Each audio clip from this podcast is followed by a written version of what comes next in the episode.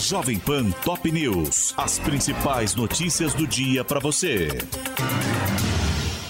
Olá, aqui é Paulo Edson Fiore e estas são as principais notícias de hoje.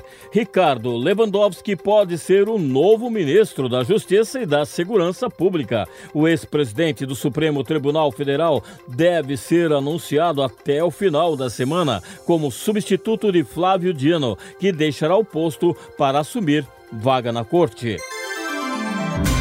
Rodrigo Pacheco diz a Lula que MP da reoneração dificilmente será aprovada e sugere envio de projetos de lei.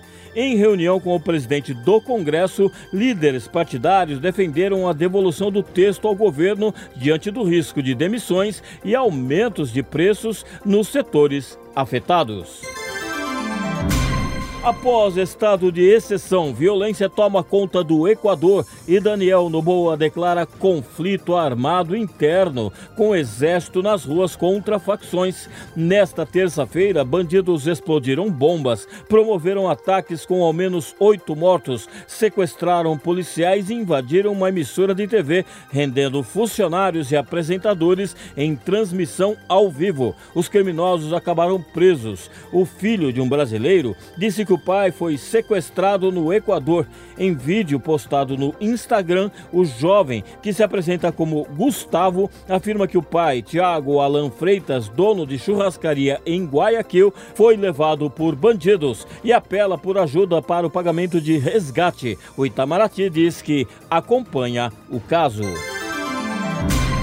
Diretor-geral da PF diz ter convicção de que caso Marielle terá uma resposta final neste primeiro trimestre. Andrei Rodrigues afirmou que até o final de março investigadores entregarão à Justiça Federal os nomes dos possíveis mandantes dos assassinatos da vereadora e do motorista Anderson Gomes. Camilo Santana avalia que poupança para alunos do ensino médio deve começar a ser paga em março. O ministro da Educação afirmou que detalhes e valores do Pé de Meia, programa criado para incentivar a permanência de estudantes na escola, serão anunciados após a sanção do presidente Lula.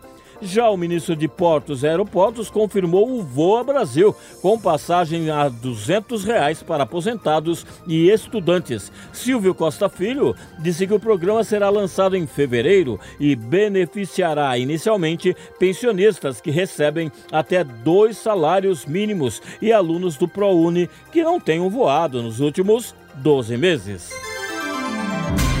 2023 entra para a história como o ano mais quente já registrado. Relatório do Observatório Europeu Copérnicos revela que, no ano passado, o planeta ficou, em média, 1,48 graus Celsius acima do nível pré-industrial e muito perto do limite seguro.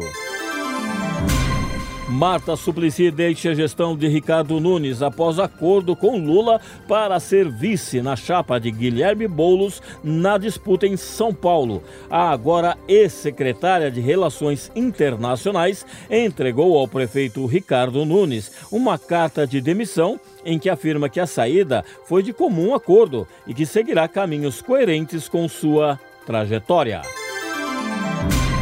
Tempestade provoca alagamentos, queda de energia e mata uma pessoa na zona sul de São Paulo. Um fio energizado se rompeu com a queda de um galho e atingiu um casal na Vila Clementino, matando o homem de 62 anos e ferindo a mulher, que foi socorrida com ferimentos leves. Novo premier francês Gabriel Attal é o primeiro abertamente gay no cargo. Nomeado pelo presidente Emmanuel Macron nesta terça-feira, o popular ministro da Educação, de 34 anos, também é o mais jovem a exercer a função no país desde a fundação da Quinta República. CEO da Boeing admite erro em incidente com o avião da Alaska Airlines. Dave Calhoun afirmou em reunião com funcionários que a empresa tem responsabilidade no caso da aeronave que perdeu uma das portas de emergência em pleno voo nos Estados Unidos e prometeu transparência completa durante as investigações. Este é o podcast Jovem Pan Top News. Para mais informações, acesse jovempan.com Jovem Pan Top News. As principais notícias do dia para você.